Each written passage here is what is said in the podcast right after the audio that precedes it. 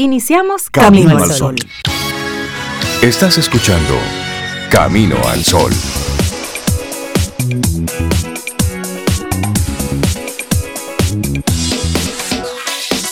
Agradecidos como siempre de que ustedes tempranito ya estén conectados con nosotros.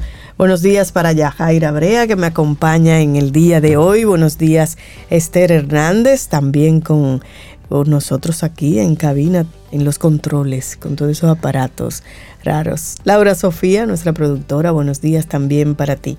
¿Cómo está usted, Yajaira? ¿Cómo te Excelente, súper, súper bien. Qué bueno. ¿Y, el fin de semana qué tal? Muy buen fin de semana, tranquilo.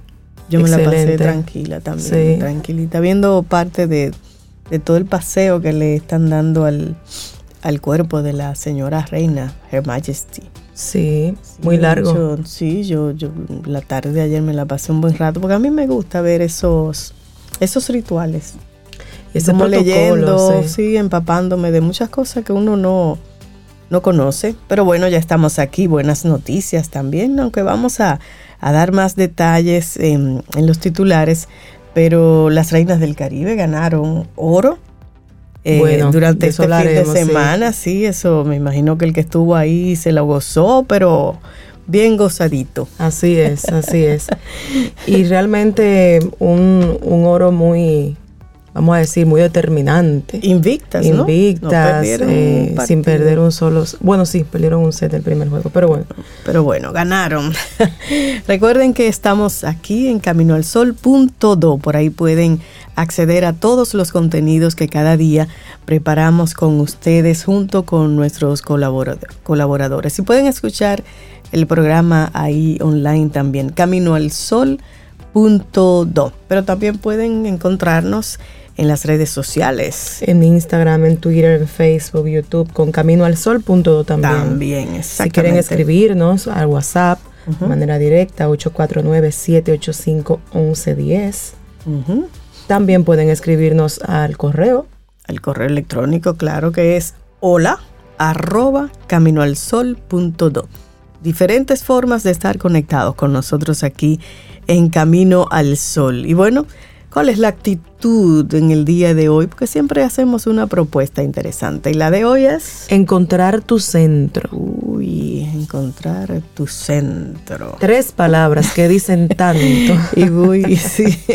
Eso es como el, el, balance en todo lo que sea, que sea tu vida y además el propósito, el que tienes ahí tú dentro y que quieres realizar, llevar a cabo y que tienes que cada día, cada día dar pasitos hacia él, pero tu centro en todo el sentido de la palabra. Y navegar allá adentro, muy claro, detenerte, pensar, repensar, reconocer tus valores, tus luces, también tus sombras, porque de ellas aprende.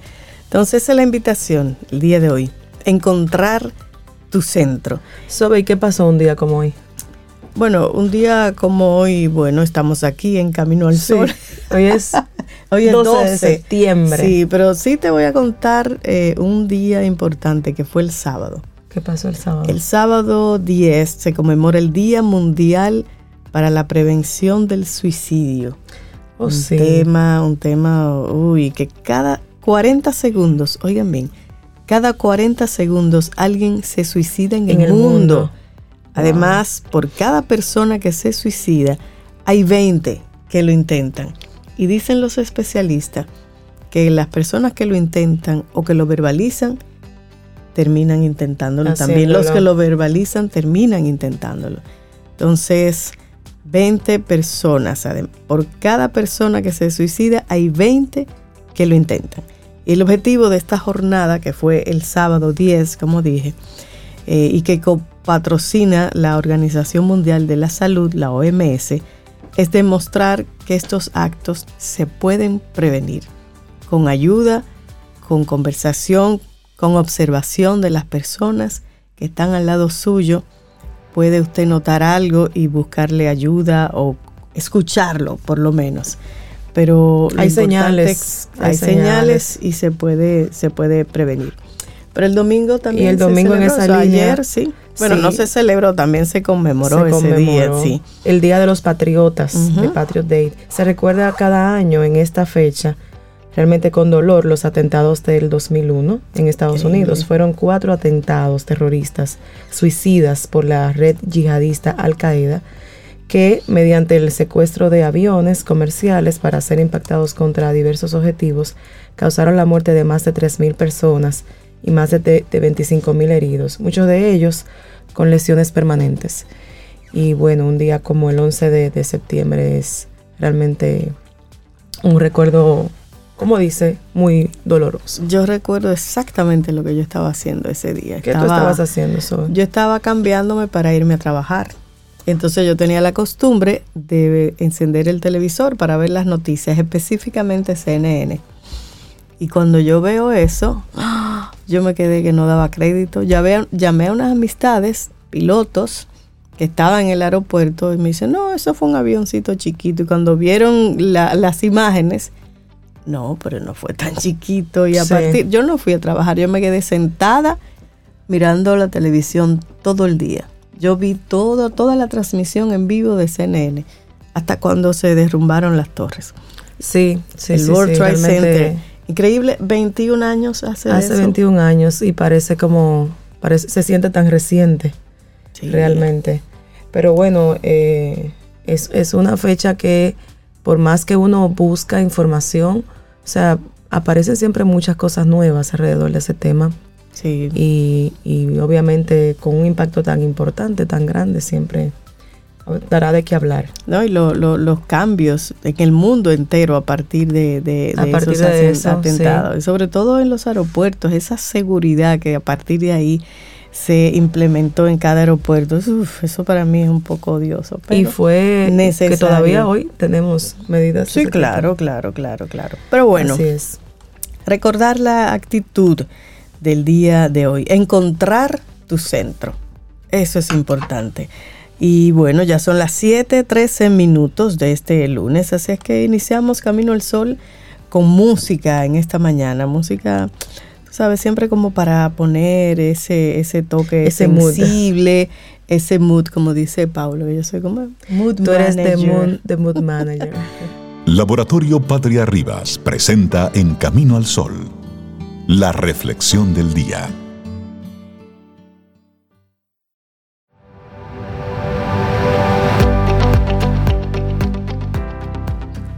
Ten fe inquebrantable en ti mismo para convertirte, en todo lo que quieres ser. Mi West. Mm, bonita frase de Midwest. Y continuamos aquí. Recuerden que la invitación para el día de hoy es encontrar tu centro. Y a propósito de esa actitud que invitamos para este día, tenemos ahora la reflexión. Date permiso para cambiar, para sanar y para conectar contigo. Contigo. Y bueno, me doy permiso para cambiar cuando así lo crea y necesite. Me doy permiso para cuidarme, para sanarme, atender mis miedos y reducir el laberinto de mis ansiedades Practicar el autocuidado es la mejor estrategia en tiempos de dificultad. Así es. Y ante la llegada de lo inesperado, de lo que escapa a tu control, date permiso, date permiso para cambiar y poder adaptarte a esa nueva situación. Pero antes, recuerda, debes darte tiempo para sanar lo que duele, tomar aire y calmar los miedos de la mente y la ansiedad del corazón. Busca también rincones donde abrazarte de forma pausada y conectar contigo, sin prisas, pero con mucho afecto. Decía Víctor Frank que cuando una situación es buena, debemos disfrutarla. Cuando es mala, nuestra obligación es cambiarla. Ahora bien, en esas situaciones en las que determinadas cosas no se pueden alterar, ni poner a nuestro favor, ni aún menos transformarlas, solo nos queda una opción, transformarnos nosotros. Es una gran verdad que deberíamos tener en cuenta. Así es. La vida en sí misma es un cambio constante, pero la mayoría del tiempo esas alteraciones son sutiles. No las percibimos porque simplemente nos dejamos llevar por su ritmo, por su arrullo complaciente para ir avanzando, madurando, atravesando transiciones. Sin embargo, a veces suceden cosas imprevistas ante las cuales estamos obligados a cambiar, a alterar prioridades, a reformular muchos de esos aspectos que nos definían. No obstante, tengámoslos claro, una transformación nunca nos situará en una situación incómoda o alejada de nuestras raíces, valores o principios. Todo lo contrario. Bueno, ¿y cómo darnos permiso para cambiar y para sanar? Hablando del autocuidado psicológico en tiempos de crisis. En momentos de crisis o dificultad, es más necesario que nunca practicar el autocuidado. Este no es un término vacío o bien intencionado de la literatura de autoayuda. Autocuidado es ser sensible a nuestras necesidades y resolverlas. Es fortalecer autoestimas, es cuidar de los enfoques mentales y la gestión emocional para afrontar problemas, sanar heridas y desterrar y despertar potenciales. Autocuidado no es autocomplacerse para obtener un placer momentáneo, como el que logramos con un baño caliente o un viaje de fin de semana. En realidad, es darte permiso para cambiar cuando el contexto te obliga. Es ofrecerte espacios para escucharte y comprometerte contigo mismo en la tarea cotidiana de bienestar psicológico.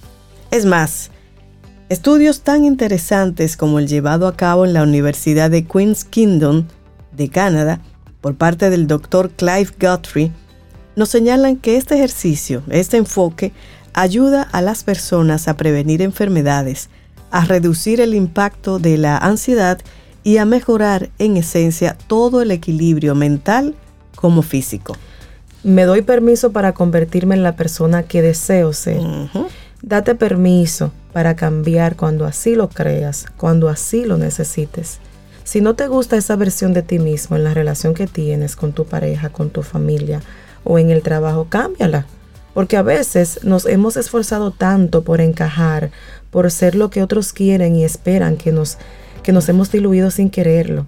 Hemos dejado de ser nosotros para ser alguien que no nos gusta. Por otro lado, hay épocas en que los imprevistos surgen de manera precipitada. Y como bien suele decirse, cuando llega una dificultad, le acompañan muchas más hasta tener ante nosotros un batallón entero de pequeñas adversidades. Ante esas circunstancias solo cabe una opción, aceptarlas y afrontarlas. Así es. Para hacerlo, debemos despertar una mejor versión de nosotros mismos, alguien más seguro, ingenioso, paciente y resiliente. Así es. Y un cambio no es necesariamente doloroso, implica únicamente añadir más capas a las ya existentes, unas donde se integre la paciencia, la valentía, la autoestima que nutre y confiere autoconfianza, la trascendencia que nos alienta a superarnos a través de la dificultad. Y hay una nueva versión de ti que está a punto de florecer. Los días difíciles acabarán deshilachándose por sí solos para permitir la entrada de la luz, del equilibrio. En ese momento, tú ya no serás la misma persona, porque cuando te das permiso para cambiar, caen las resistencias y los viejos esquemas para ser alguien más flexible y también más libre. Pero ese proceso lleva tiempo y autocuidado. Debes darte más permisos como el de la conexión contigo mismo para saber que es normal sentir miedo ante lo imprevisto. También debes darte tiempo para salir del laberinto de las preocupaciones y de ese túnel de la ansiedad donde todo se ve negro y el presente se difumina al anticipar un futuro de fatalidades.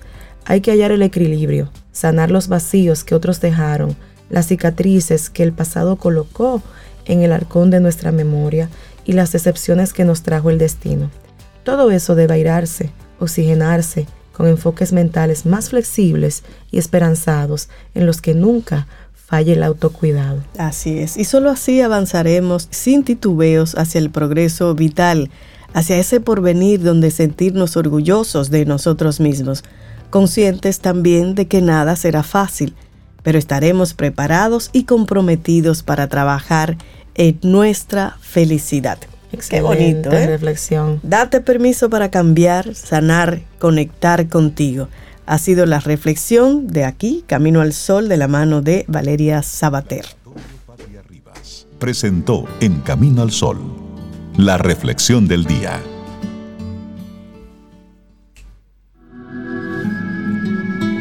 Siente y disfruta de la vida. La vida Camino al sol. Camino al sol.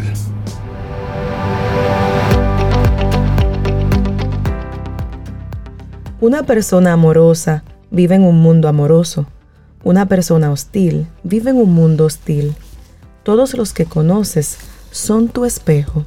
Anónimo. Mm, Anónimo, ese me encanta, ese personaje. Anónimo. Siempre tiene frases buenas. bueno, y continuamos aquí en Camino al Sol. Y tenemos ya a nuestro primer colaborador del día. Él es director de Dell Carnegie Dominicana, conferencista en temas de desarrollo de liderazgo y negocios. Y además es deportista. Él corre 100 kilómetros 100K. entre lomas, cero lomas, en playa, en Los ríos. 100K del Caribe. las- Los 100K del Caribe. César Cordero. Hola César, bienvenido acá a Camino al Sol. Muy buenos días, una alegría poder estar con ustedes. Se extrañan Reinaldo y Cintia, no vamos a decir que no, pero... ¿Quién es? Eso mismo, eso mismo. Que es verdad que Reinaldo y Cintia son de aquí, Sí, Camino al Sol. pero Sí, de verdad que en esta semana que he estado escuchando, ustedes saben que yo soy Camino al Sol oyente, ¿verdad? De verdad que les quiero felicitar porque llegan con esa calidez. En, en esta semana pude estar ahí pendiente y estar conectado y cada tema, cada reflexión que ustedes han traído en esta semana ha sido chévere. Ay, gracias César. Gracias. De verdad que sí, me ha Cintia, encantado. Cintia nos mandó unos piropos más bonitos. Ay, sí. no lo digo Ay, porque sí. me da como apuro, pero no. Te, te da cosita. Cuéntanos César, liderazgo desafiante, desafíos para el liderazgo de hoy. Bueno. no importa. a ver, Eh, exactamente, el la orden clave no es importa. desafío hoy y liderazgo. Exactamente. Usted póngalo Por- en el orden que usted en quiera. el orden que usted quiera, porque vamos a hacerlo como, como dicen por ahí, ¿verdad? En orden. Que, que hasta el desorden sea en orden. Claro. Y la primera pregunta sería, ¿vivimos en un mundo desafiante? Obvio. Y si usted es un líder y tiene esa intención de seguir desarrollando su liderazgo, entonces es todo un desafío poder ser un líder en estos tiempos. Ahora, ¿cuáles son esas cosas que están marcando ese gran desafío independientemente del nivel de liderazgo que tengamos? Porque de nuevo, no nos vamos a cansar en repetir que el liderazgo no es solo por la posición es esa disposición de usted ser líder, sin importar el lugar o la posición que usted ocupe en una empresa o en su vida. Emprendedor, independiente, profesional, freelance, freelance que quiere trabajar, no importa. El detalle es que hay desafíos. Para todo el mundo, todo el que esté vivo, vive en un mundo Bueno. así, desafiante. Ah, Alejandro Sanz tiene una canción que dice que lo más desafiante de, de la vida es estar vivo. Eh, es, es todo, es todo un reto. Entonces, ¿cuáles son esas cosas que se repiten una y otra vez y que ahora con la pandemia, todo es la pandemia?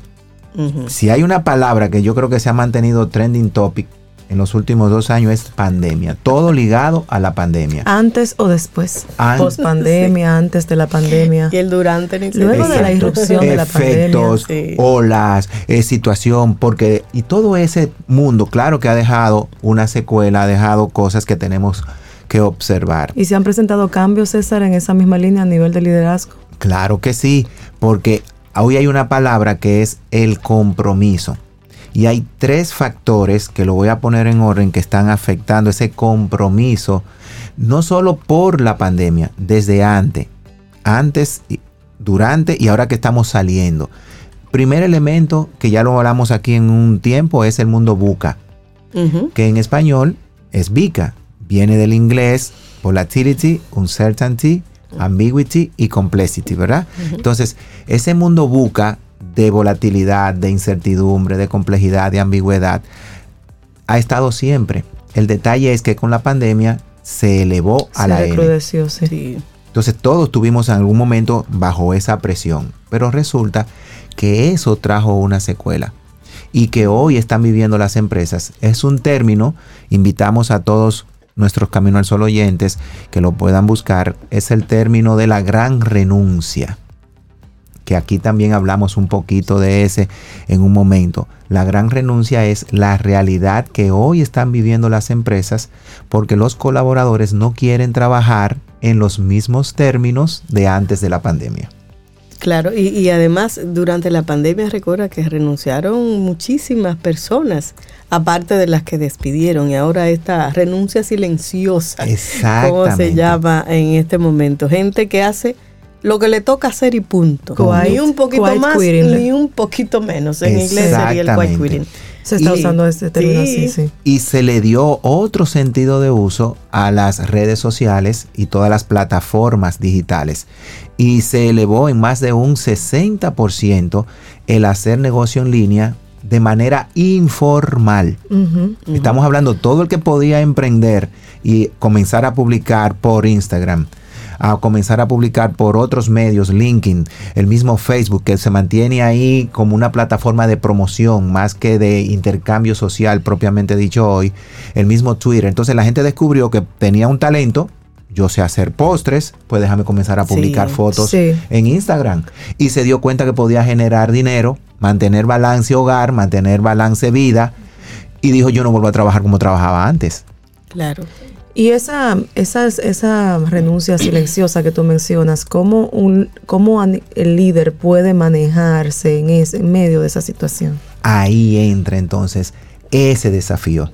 Porque si yo que soy emprendedor, tengo que involucrar a otras personas para que mi emprendimiento crezca, esas personas yo tengo que generar en ellas compromiso de quedarse. Que ellos no se vayan por un lado, pero si yo tengo una empresa, soy gerente de una empresa, de un departamento, parte de mi responsabilidad hoy es crear un ambiente donde esos colaboradores quieran que quedarse. Y las empresas no pueden, no sé si recuerdas, Obeda, que hablábamos eso incluso con Mauricio cuando vino acá de Guatemala, no pueden apegarse solamente a la parte de ingreso, Claro. Elevar ingreso, elevar ingreso, porque eso es muy finito. Exactamente. Las condiciones Y no- así es. económicas no permiten que yo esté aumentando sueldo cada seis meses. Claro. claro. Entonces, ¿cómo yo genero ese compromiso? Creando un ambiente hoy de balance, creando un ambiente de confianza, un ambiente donde el colaborador se sienta, y es un término que en Carnegie trabajamos bastante desde la perspectiva emocional, que no va a tener más estrés, presión y ansiedad que la que normalmente puede traer una posición. Entonces yo creo un ambiente psicológicamente seguro. Y ese es un desafío también que tienen, tienen los gerentes en el día de hoy.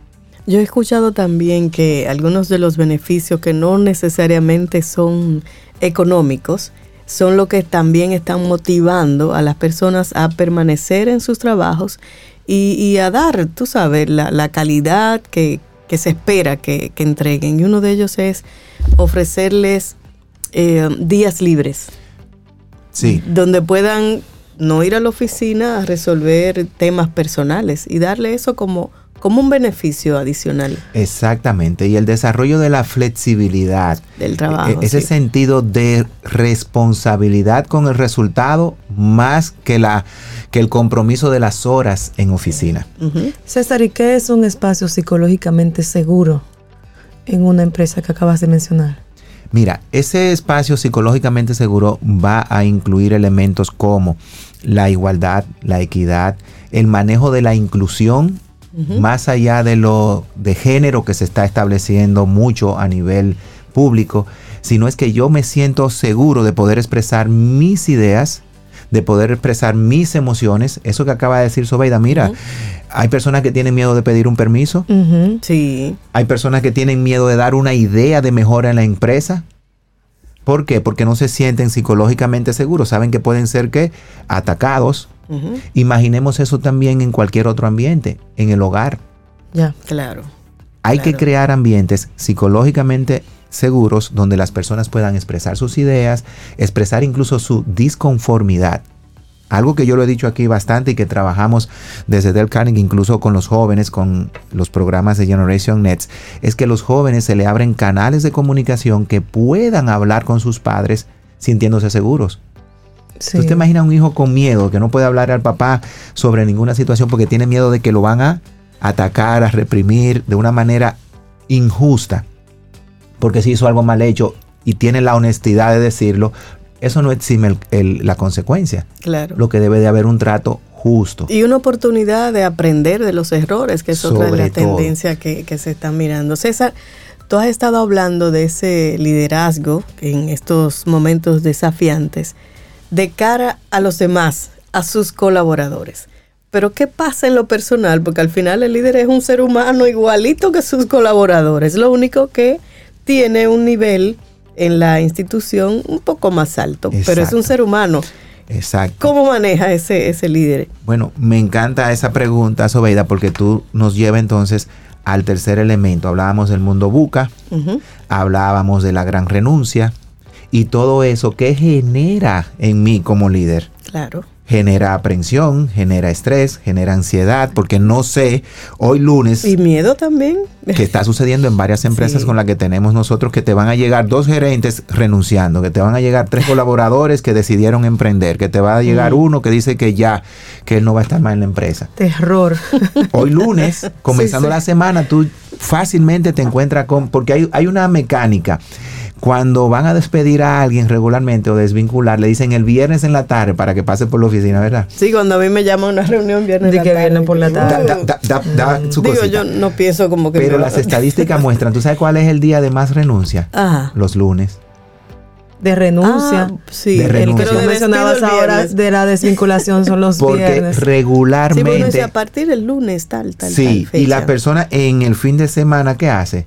Reflexiona, se llena de valentía, toma la decisión, no habla con quien no tiene que hablar y me voy el lunes. Va el lunes, así es. Uh. Entonces, ese reto, Sobeida, que tú dices, nos lleva al tercer elemento, que es el concepto en desarrollo. Importante esto, porque esto está en desarrollo del concepto BANI. BANI. sí. ¿Qué significa? Mira cómo vamos evolucionando. El FODA de los 70. Sí. El BUCA de esta generación. Y ahora nos vamos con el BANI que está en desarrollo. El BANI responde a un acróstico también en inglés que es el Bridlet, que es un término traducido al español frágil, donde todos estamos expuestos a esa fragilidad. O sea, ese líder está expuesto a ese momento de estrés, de ansiedad y tiene que saberlo manejar con inteligencia emocional. Las empresas están expuestas a esa fragilidad porque hoy puede que tú abras las puertas de tu negocio y te encuentres con un mercado totalmente distinto y con tres competidores nuevos. que se montaron en el tren ya cuando el tren estaba modernizado. listo. Y en plataformas que de repente tú no consideraste tecnológicamente hablando y son más rápidos y ágiles que tú. Así es. Así mismo. Entonces, esa fragilidad, ¿verdad? Que todos estamos expuestos, va seguida de ansiedad, ansiosus en inglés. Esa ansiedad de, ¿podremos lograr realmente lo que queremos? ¿Tengo el recurso, el compromiso de mis colaboradores para lograr esto? ¿Tengo los recursos como líder para enfrentar estas situaciones que se están moviendo tan rápido delante de mí? ¿Y qué genera eso? Ansiedad.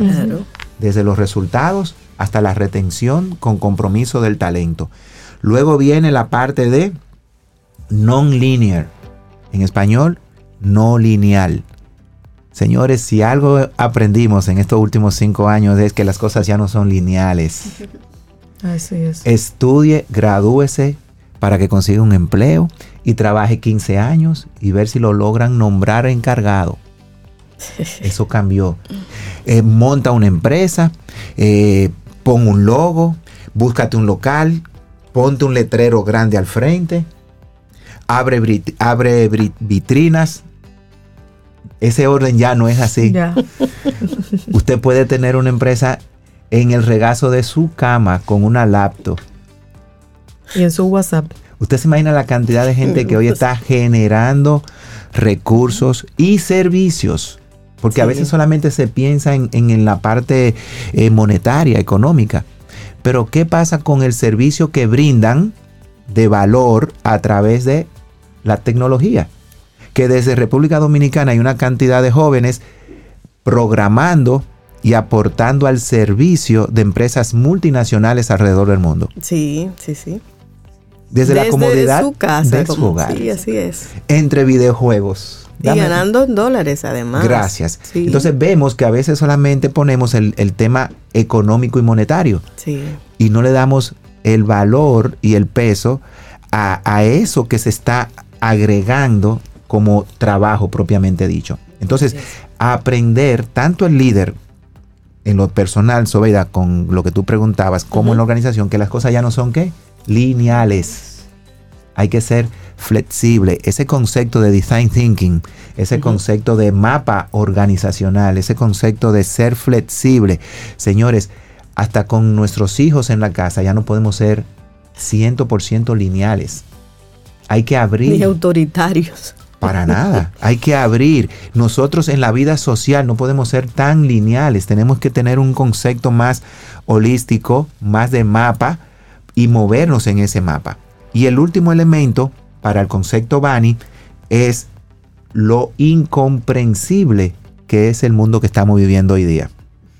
Ese es mi favorito. Ese último. Donde muchos de nosotros de repente hasta nos molestamos por un momento cuando vemos que personas sin el talento, sin la capacidad, entre comillas, está generando a través de un negocio, influencer, youtuber, Lo dijo. TikToker, ¿verdad? Mucho más, mucho más recurso económico que cualquier otro profesional.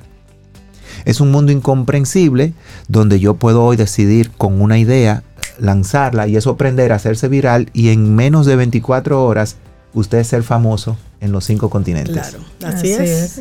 Hay un exceso de información. Después de que yo estudié cuatro años, una carrera y no sé cuánta maestría, doctorado, mire este Entonces- muchachito, esta muchachita. Entonces, imagínate tu Sí. padre, ¿verdad? Vámonos a poner en ese rol de, de- de líder en el hogar, que tu hijo te diga, no, papi, yo no quiero la universidad.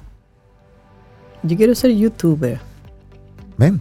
Sí. O yo quiero tal cosa, o yo no quiero hacer lo mismo que tú hiciste, o no quiero... Es duro para un papá, una mamá, Vemos, pero seguir esa sí. línea incluso de negocio, porque tú te fajaste 25 años en montar ese negocio, no importa el tipo, desde una zapatería, ferretería, farmacia, supermercado, ¿verdad?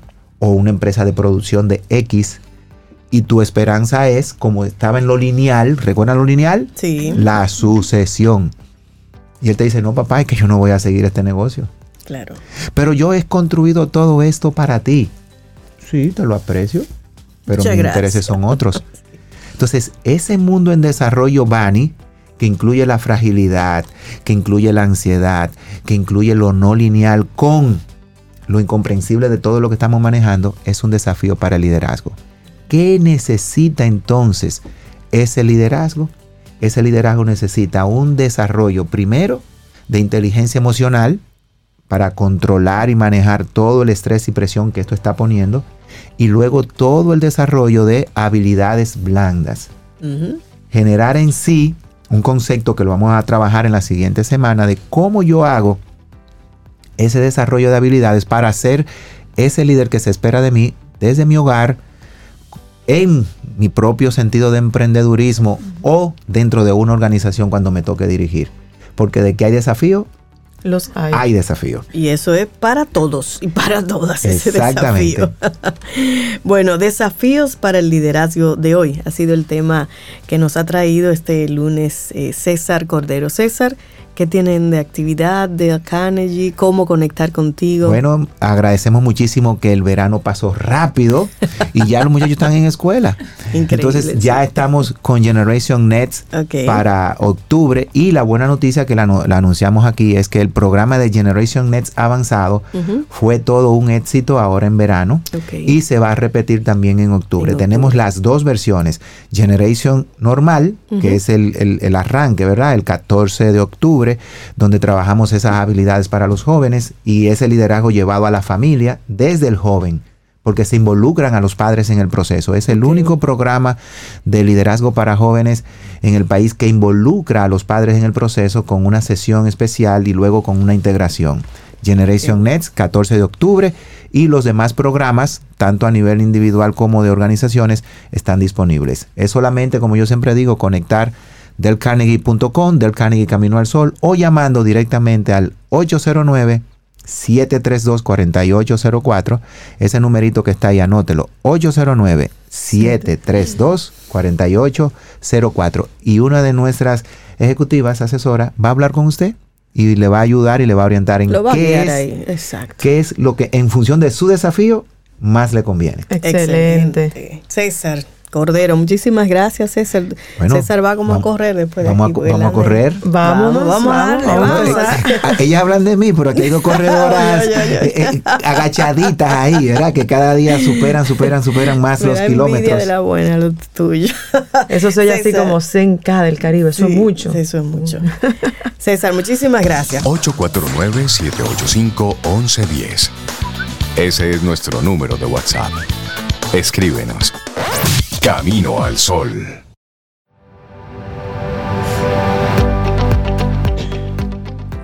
Permanece fiel a ti mismo. Un original vale más que una copia. Dennis Waitley. Me gusta eso también. bueno, y tenemos acá una persona de esas que uno siempre espera con ansias por el aprendizaje que uno se lleva cuando comparte con ella. ¿eh? Me refiero a María José Rincón. Letra Z. Letra Z, doctora en Filología Hispánica y lexicógrafa, miembro de número de la Academia Dominicana de la Letra, en la que ocupa el sillón Z y por eso lo de letra Z. María José, qué gusto siempre tenerte aquí en Camino al Sol. Bienvenida. Gracias, bien hallada, Sobe, Yaira, qué, qué alegría estar con ustedes hoy. Un, placer. y con todos los Camino al Sol oyentes. Yo también espero, espero con, con gusto el día en que charleamos un poco sobre bueno, un poco sobre todo, ¿verdad? sí, porque eso es lo bueno. Contigo uno charla sobre todo y aprende de todo. exactamente. Esas, esa charla que así es que esa es el, la esencia de la charla, ¿verdad? El, el diálogo fructífero. Rey se ríe siempre cuando yo digo fructífero, ¿verdad? Debe ser una condición indispensable, pero, pero la verdad es que sí, eh, es un placer, es un placer venir a hablar con ustedes hoy. Qué bueno. Y hoy más placer para nosotros todavía, eh, María José, porque vienes a hablarnos de palabras taínas, pero sobre todo porque eso de palabras taínas trajo como consecuencia el libro de María José que se llama Indigenismos Antillanos. Pero hablemos de palabras taínas y luego del libro, María José. Sí, estoy feliz, estoy feliz porque por fin, por fin vamos a presentar el libro. Este libro, como las palabras taínas, ¿verdad?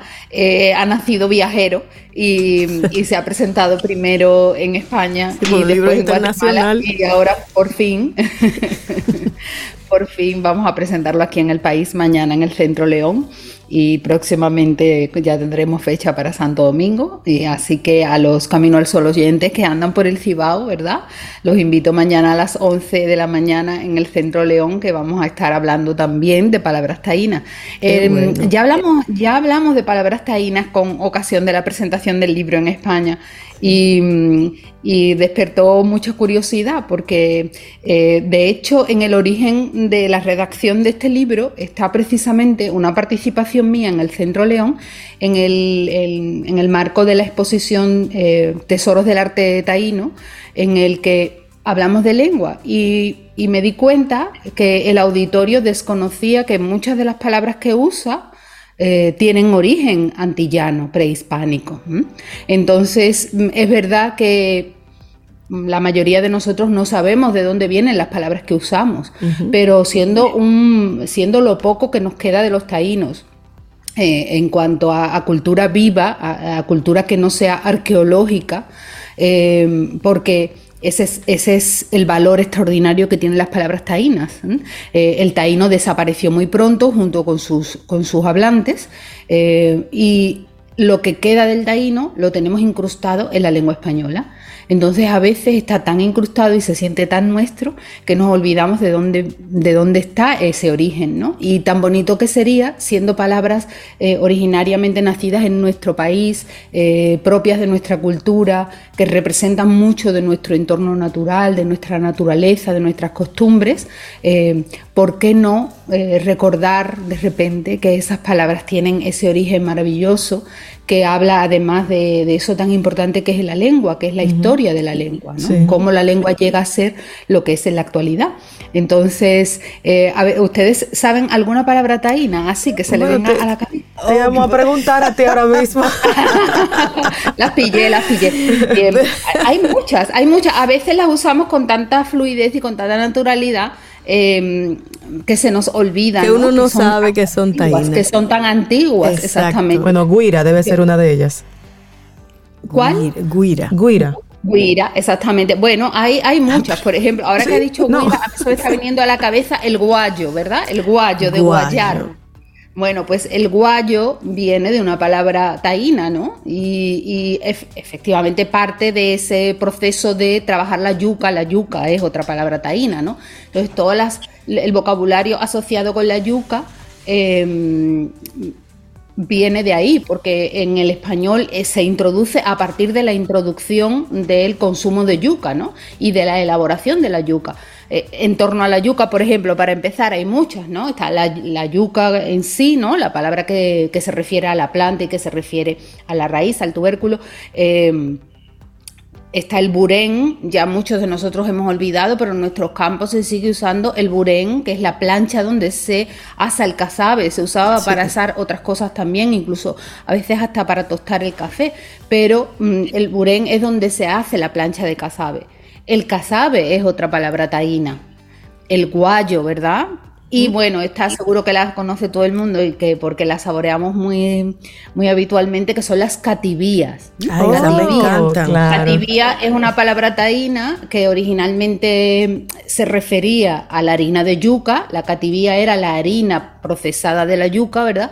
y de ahí pues deriva a aplicarse también pues a esa masa que se hace para hacer empanadas y a la misma empanada, ¿no? Porque esa, es, esa es la lengua, ¿no? La lengua es esa evolución de las palabras. Y guayaba entre las frutas es una palabra que viene del taíno, ¿no? Guayaba. Hay mucha, la guayaba, hay muchas frutas que vienen del taíno. Por ejemplo, nosotros le decimos lechosa, que es una palabra patrimonial que viene de la palabra leche, ¿verdad? Es un derivado que es uno de los, de los recursos que se usó en el español al principio, cuando se desconoce la realidad a la que se le va a poner el nombre, eh, pues se fija uno en alguna característica que tenga y a partir de ahí pues se nombra. Entonces la, mata de la lechosa bota una especie de leche, ¿eh? de, savia blanca, y esa savia, pues por ese color y por esa referencia a la leche, a la, a la mata y al fruto se le llamó lechosa, pero los indios a eso le llamaban papaya de hecho, en muchos países se, utiliza la palabra papaya todavía,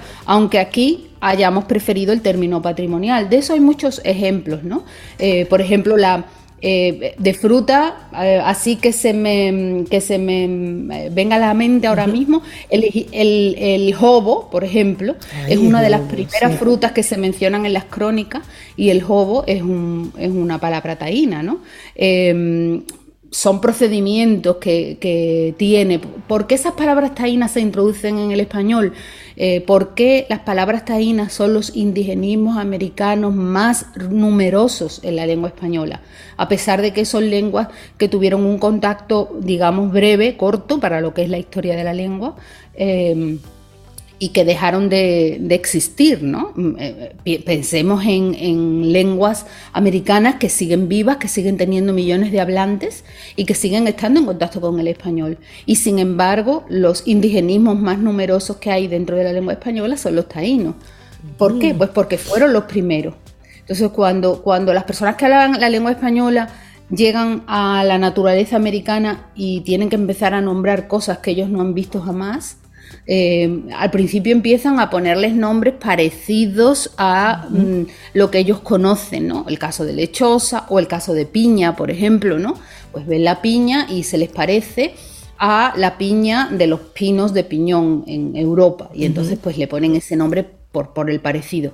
Pero una vez que entran em, en contacto con la lengua y la empiezan a conocer más, se van dando cuenta que los indígenas le llaman a esa realidad con un nombre propio. Y, eh, para ellos es mucho más fácil, como hacemos nosotros ahora con otras lenguas, con el inglés, ¿eh? fundamentalmente es adoptar esa palabra de esa lengua extranjera porque para ellos es mucho más fácil nombrar una realidad. Por ejemplo, tiburón. Si tú ves un tiburón y no lo has visto nunca, eh, en vez de inventarte un nombre nuevo y oyes y comprendes que los habitantes de esas tierras a eso le llaman específicamente tiburón, pues te aprendes el nombre y es mucho más fácil para... Y es una palabra... Tiburón es una de ellas. Tiburón también. La, palabra tiburón es... Hablamos de palabras taínas generalizando, pero aquí en, el, en, en, las Antillas se hablaba el taíno que era, digamos, la más extendida, ¿no? Y se hablaba el Caribe. Ambas, tanto el taíno como el caribe, tienen origen en una lengua que todavía pervive, aunque muy poco, en, América continental, que se llama el arahuaco. Entonces, como las dos tienen origen similar, pues eh, a veces no sabemos distinguir si la palabra pertenecía al taíno o pertenecía al caribe. Eh, a, la lengua caribe. Y en general hablamos de tainismos, ¿verdad? O de indigenismos antillanos, que por eso es que se llama así el libro, porque mm, algunas sabemos el origen. Otras todavía. Iguana debe ser una de ellas. Iguana, iguana, iguana, es una de ellas. Para los animales tenemos, ¿no? Iguana, tiburón, ¿verdad? Ya lo hemos mencionado. Manatí es otra de las palabras de origen eh, indígena antillano. Bueno, bohío debe ser una de ellas también. El bohío, que es, claro, todo lo que se refiere al entorno, ¿no? El bohío, el caney, todo eso que se. El conuco, todo eso son palabras. El batey son palabras indígenas antillanas, ¿no? Y en cuanto a los animales, siempre pensamos en los grandes, ¿verdad? La iguana, el tiburón, el caimán, pero, pero si, si nos vamos a los pequeños, tenemos los jejenes, por ejemplo, ¿no? El jejen es una palabra taína, o la nigua, eh, o, la, el guabá. El guabá todavía se está discutiendo ahí, pero el comején, por ejemplo, ¿no? Y, hay una, una o el cocuyo. Cocuyo, todo eso. Y hay una palabra que me llama, me llama la atención, María José, que estoy revisando acá un artículo de BBC donde se te cita, donde tú tienes ahí unas de las referencias, y es la palabra barbacoa. Ah, sí, esa es una de mis preferidas. Yo le digo una palabra, una palabra boomerang, porque habla muy bien, Sí, ah, es una palabra de ida y vuelta. Eh, habla muy bien de lo que es la historia de la lengua. Eh, a, ver si yo lo, puedo explicar. Es una historia preciosa, la historia de la palabra barbacoa. Eh, barbacoa es una palabra taína. Entonces, los taínos originalmente usaban barbacoa en el sentido de una especie de mm, mm, entramado, ¿verdad? Que se ponía en alto, ¿no? Es una especie de hacer como, como una enramada eh, un poco alta y esa enramada tenía, mm, se hacía con palos, ¿verdad? Y tenía varias funciones. Una de ellas, por ejemplo, las plantas que se enredaban, pues las enredaban ahí para que los frutos no colgaran al suelo. Otra de ellas es poner la fruta o la comida que tuvieran arriba de eso para que no estuviera tocando el suelo y no le atacara los, los animales. O, eh, a veces incluso se usaba como una especie de cama en alto, ¿no? Como un camastro en alto.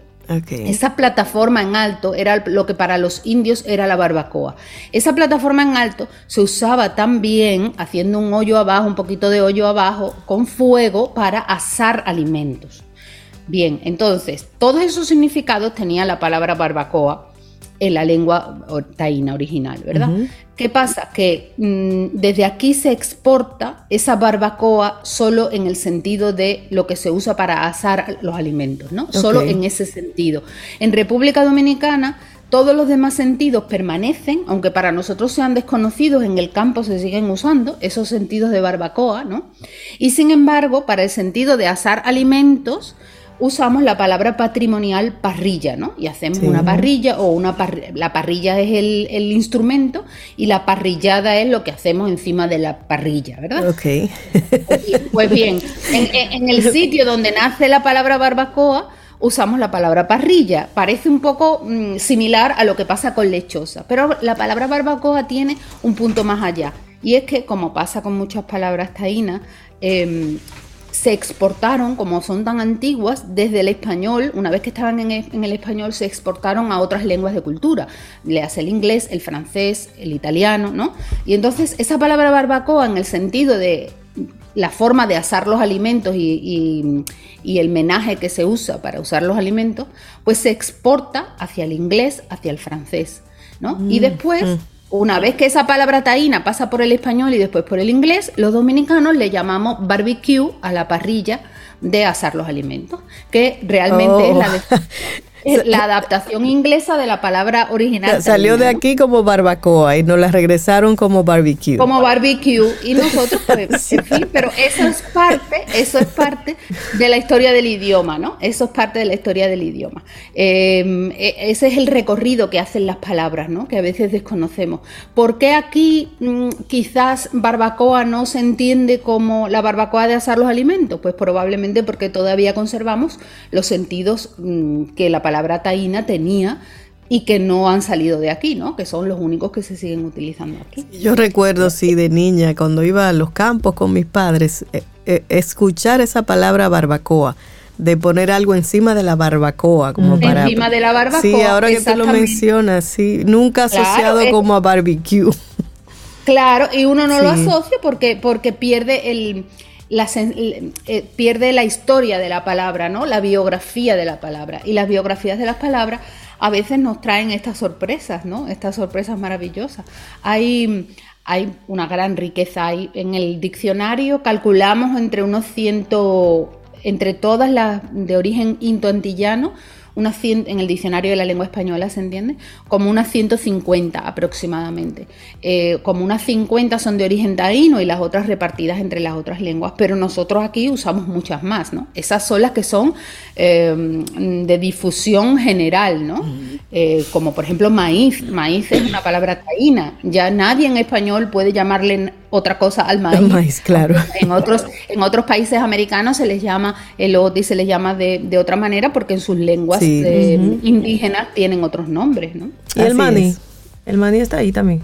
El maní está ahí, ¿no? El maní está ahí, ¿no? Em, hay eh, en la alimentación, si se fijan, eh, fundamentalmente lo que heredamos, fundamentalmente no, creo que en el 100%, no me atrevo a asegurar, pero creo que en el 100% lo que se heredó fue em, sustantivos, es decir, nombres que designaban realidades. La hamaca la hamaca de dormir, la hamaca y los jicos de la hamaca, ¿no? que son las cuerdas que atan la hamaca, esos son palabras taínas. Entonces heredamos sustantivos que designaban realidades que para los españoles cuando llegaron pues podrían ser realidades desconocidas, ¿no? Y fundamentalmente esas realidades desconocidas tenían que ver con la naturaleza. Y me encanta, María José, en ese mismo artículo que mencioné hace un momentito, una frase de Bartolomé de las Casas, definiendo, diciendo que la lengua de los indios era la más elegante y más copiosa de vocablos y la más dulce en sonidos.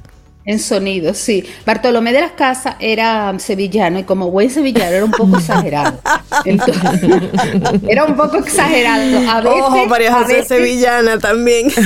Sí, por eso me atrevo a decirlo. Por eso, sí, yo sé. Chiste era un poco, era un poco, era un poco desproporcionado. Generalmente era desproporcionado para sacarle un partido después a eso. Sin duda, su de su crónica eh, de la destrucción de los indios, ¿no? Esa defensa, eh, eh, esa denuncia, ¿no? Del maltrato de los indios, em, extralimitado a veces en cifras, pero que podría, que partía sin duda de una realidad, pues la hace así, ¿no? Con ese, con ese dramatismo un poco sevillano, ¿no? Con esa hipérbole sevillana que es muy propia de nosotros. Y asimismo, pues probablemente la descripción de la lengua. Sin duda, cualquier persona curiosa, cualquier persona inteligente que llegara y se encontrara con lenguas diferentes a la suya, le iba a tener que llamar la atención. Lamentablemente el taíno desapareció muy pronto junto con sus hablantes, ¿no? A mediados del 16 ya no, no había hablantes de taíno. Entonces lo que, lo que conservamos es eso y gracias a Bartolomé de las Casas, a Gonzalo Fernández de Oviedo,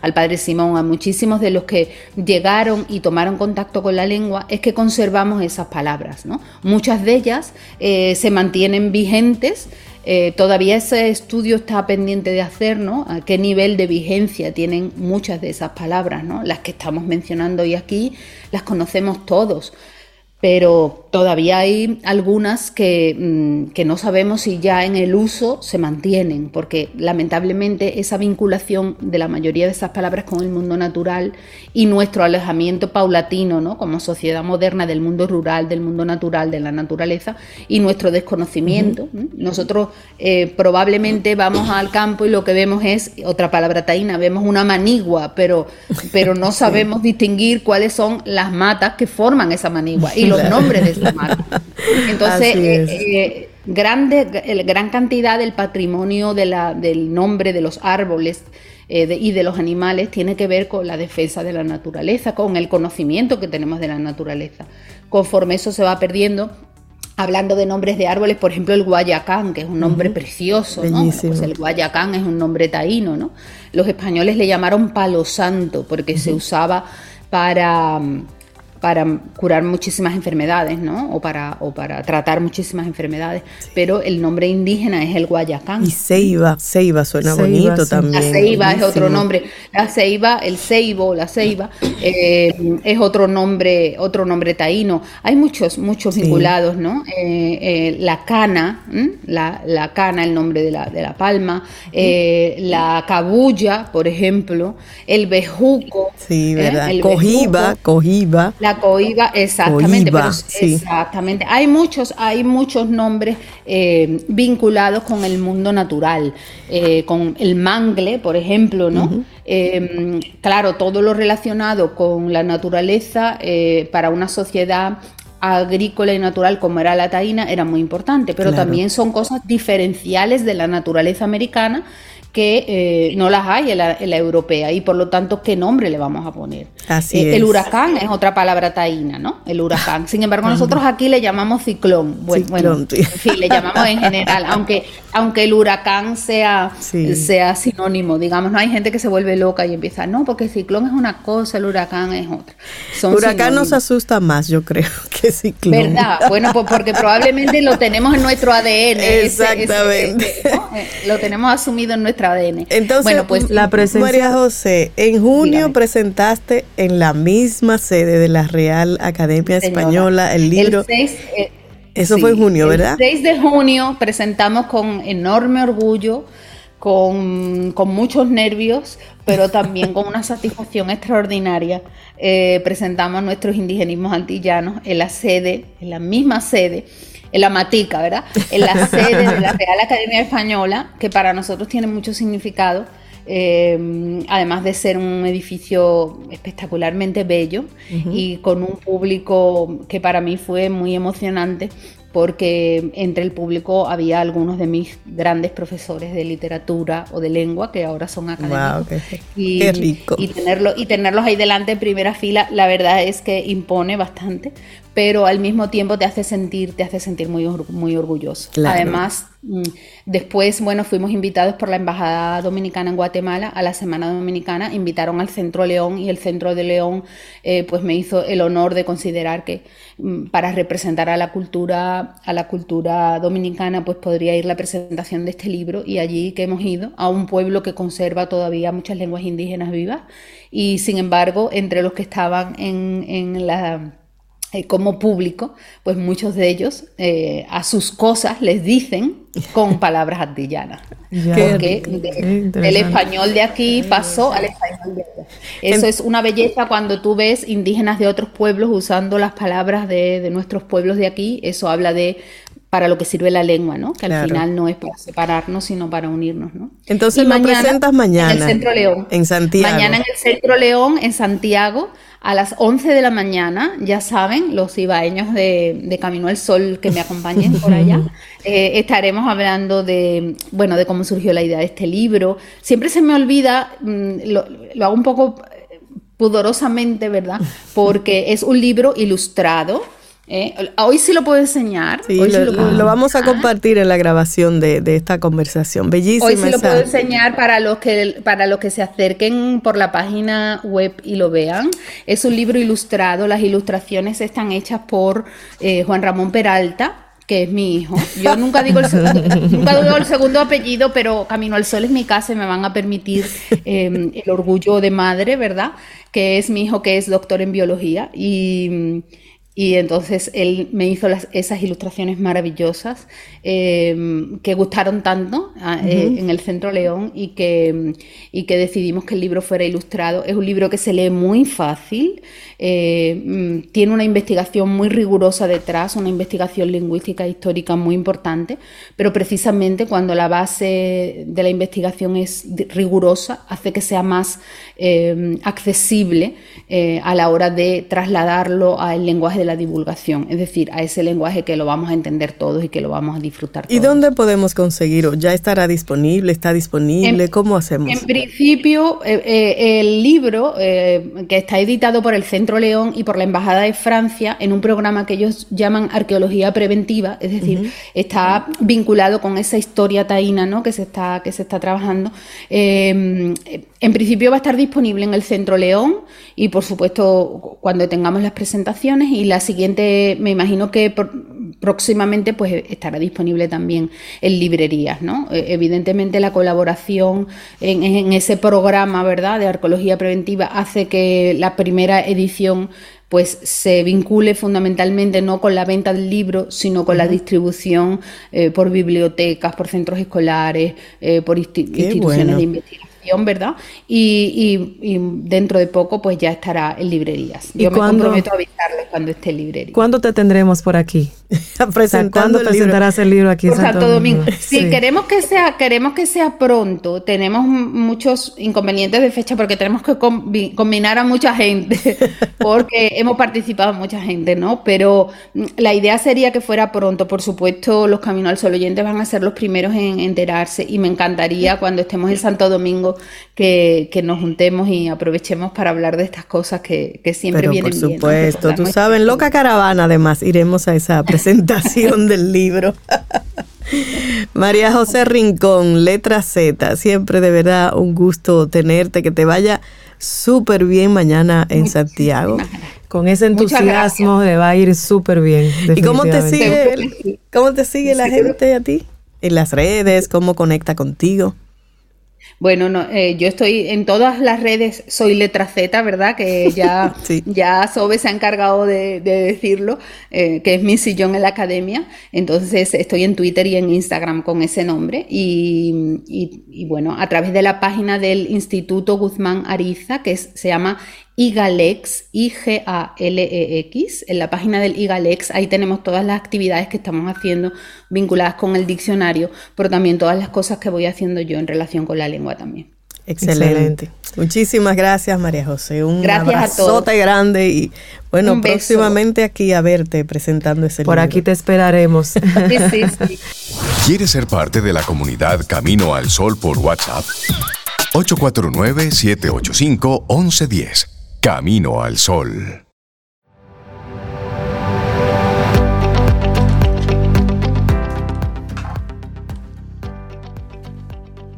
La pasión es energía.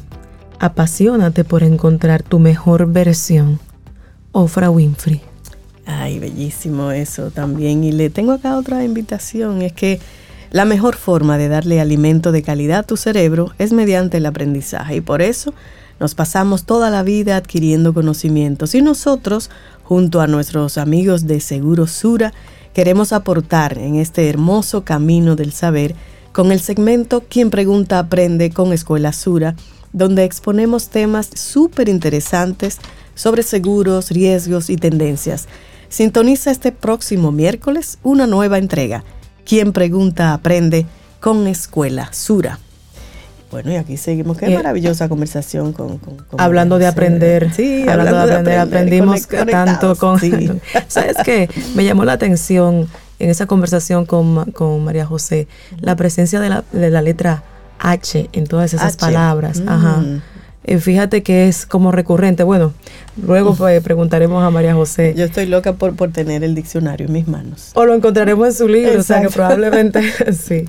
Bueno, ella mencionó huracán, mencionó ciclón, y bueno, hemos estado mirando cómo el tiempo ha ido cambiando, han anunciado vaguada para estos días, y hay seis puntos de no retorno sobre el cambio climático que probablemente se traspasen, y eso es lo que establece un nuevo estudio relacionado con ese tema. Las tasas actuales de calentamiento podrán a la Tierra en riesgo de cruzar seis peligrosos puntos de no retorno climáticos, eso según ese nuevo análisis. Y traspasar estos límites afectaría los sistemas del planeta, dando paso al colapso de las capas de hielo y la pérdida de los arrecifes de coral y comentaristas científicos eh, han dicho anteriormente que de llegar a ese punto sería alcanzar una emergencia climática. Y fíjate que los investigadores analizaron evidencia de puntos de no retorno en 200 investigaciones recientes. Y para esto tuvieron en cuenta a qué temperaturas se alcanzarían los puntos de no retorno, qué impactos tendrían en los otros sistemas de la Tierra y en qué escalas de tiempo se sentirían los impactos. Mm. Las investigaciones basadas en estos basadas en datos publicados desde el 2008 encontraron que ya existe un riesgo de que los niveles actuales de calentamiento global alcancen seis puntos climáticos de esos no retornos que tú mencionas, Sobe. Y los riesgos incrementan con cada décima de grado de, grado de calentamiento. El rastreador de acción climática estima que incluso bajo un escenario optimista en el que los objetivos climáticos globales actuales se alcancen, el mundo verá un calentamiento promedio de 1,8 grados Celsius. Oh Pero hablemos de esos puntos de no retorno. ¿Qué son? ¿Cuáles son? La idea de puntos climáticos de no retorno fue expuesta por primera vez por el Grupo de Ciencia Climática de Naciones Unidas, el panel intergubernamental de expertos sobre cambio climático, y eso hace dos décadas. Si se cruzan, podrían desencadenar un cambio significativo en la manera como operan los sistemas de tierra, afectando océanos, afectando el clima y los procesos químicos, algunos de los cuales podrían ser irreversibles, según las Naciones Unidas. Y una vez se cruza un punto, la ruptura del sistema es autosostenible, así que continuará aunque no haya más calentamiento. Y es autoperpetuante, un poco como cuando una pelota empieza a rodar por una colina y no puede parar. así, es. En ese momento se creía que los puntos solo se cruzarían si las temperaturas globales subían más de 5 grados Celsius, pero desde entonces se ha recopilado cada vez más evidencia que muestra cómo estos límites pueden traspasarse mucho más. Ahora bien, ¿cuáles son esos puntos? Los seis puntos que probablemente se crucen según las investigaciones publicadas en la revista Science son 1. El colapso de la capa de hielo de Groenlandia. El colapso de la capa de hielo de la Antártida Occidental. El colapso de la circulación oceánica en la región polar del Atlántico Norte. Extinción, extinción de arrecifes de corales en latitudes bajas. Derretimiento repentino del permafrost, capa de suelo permanentemente congelado en las regiones del norte. Y último, pérdida abrupta de hielo marino en el mar de Barents. Bueno, el autor principal del estudio, que es David Armstrong McKay del Centro de Resiliencia de Estocolmo, de la Universidad de Exeter y la Comisión de la Tierra, dijo que ya se están viendo señales de desestabilización en las regiones polares y que este es el paso que precede al colapso del sistema. Groenlandia, que lo mencionaste, y la Antártida pierden actualmente hielo seis veces más rápidamente de, que, de lo que hacían hace 30 años. Y la capa de hielo de Groenlandia se ha reducido de manera continua durante los últimos 25 años debido al cambio climático, eso dice Naciones Unidas. Y aunque no se espera que algunos de los otros puntos de no retorno, como una mortandad en el Amazonas, lleguen a ocurrir salvo que las temperaturas globales aumenten en al menos 3.5 grados Celsius, todos estos sistemas están conectados. Así que a medida que un sistema empieza a fallar, podría incrementar las posibilidades de que otros colapsen. Y bueno, varios puntos de no retorno. En esa línea, la coautora Ricarda Wickerman, investigadora en el Instituto de, Post, Postdam para la Investigación de Impacto Climático y miembro de la Comisión de la Tierra, dijo, Muchos de los elementos en los sistemas de la Tierra están interconectados, haciendo que los puntos de no retorno en cascada sean una seria preocupación adicional. Por ejemplo, si hay capas de hielo más pequeñas o menos capas y menos hielo marino, entonces se refleja menos la energía del Sol, lo que lleva a un mayor calentamiento global. O sea, el equipo sugirió que además de identificar estos riesgos, la lista de los puntos de no retorno podría aumentar hasta 16.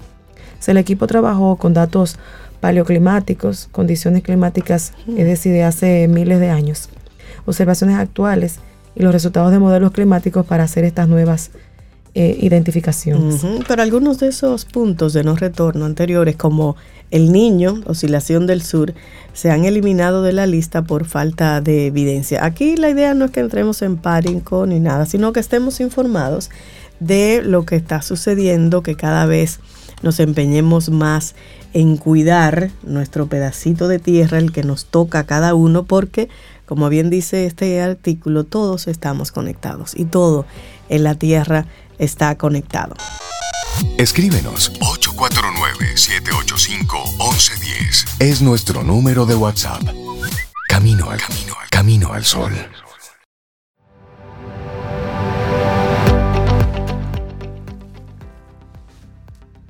Busca a profundidad los aspectos que te caracterizan y haz con ellos una nueva inspiración a seguir.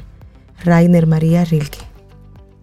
Mm, me encanta eso. Bueno, ya casi al final del programa quiero, eh, Yahar, Esther, hacer una invitación muy, muy, muy especial a todos los Camino al Sol oyentes. Y es que visiten el, bueno, son varias las exposiciones simultáneas que se están realizando a propósito de fotoimagen en su décima edición. Eso comenzó, se abrió el primero de septiembre, pero va a estar eh, hasta el 30 de noviembre todas las exposiciones en diferentes museos de la ciudad y creo que también van a estar en Santiago. Por ejemplo, ya era para este, para mañana martes, hay una serie de conversatorios súper interesantes que se van a estar realizando el día 13, 14, 15 y 16. Todos van a ser en el auditorio del Museo de Arte Moderno. Eso está en la Pedro Enrique Ureña, en la Plaza de la Cultura, ah, desde las 10 de la mañana hasta las 6 de la tarde. Y diálogos teóricos. Diálogos teóricos, eh, parte del programa de foto imagen femenino. Y esta décima edición de, de foto imagen eh, que se va a estar celebrando desde el primero que inició hasta el 30 de septiembre, tiene la temática femenino plural. Y este festival, que se ha convertido desde el año 2006 en la plataforma para la producción, difusión, promoción, análisis e investigación de la fotografía y el video creacional nacional e internacional en la República Dominicana. Y bueno, va a estar, como dije, gran parte ya en el Museo de Arte Moderno. Hay tres pisos de exposiciones fotográficas en el museo. Algunas veces usted podrá eh, eh, participar de una de las visitas guiadas.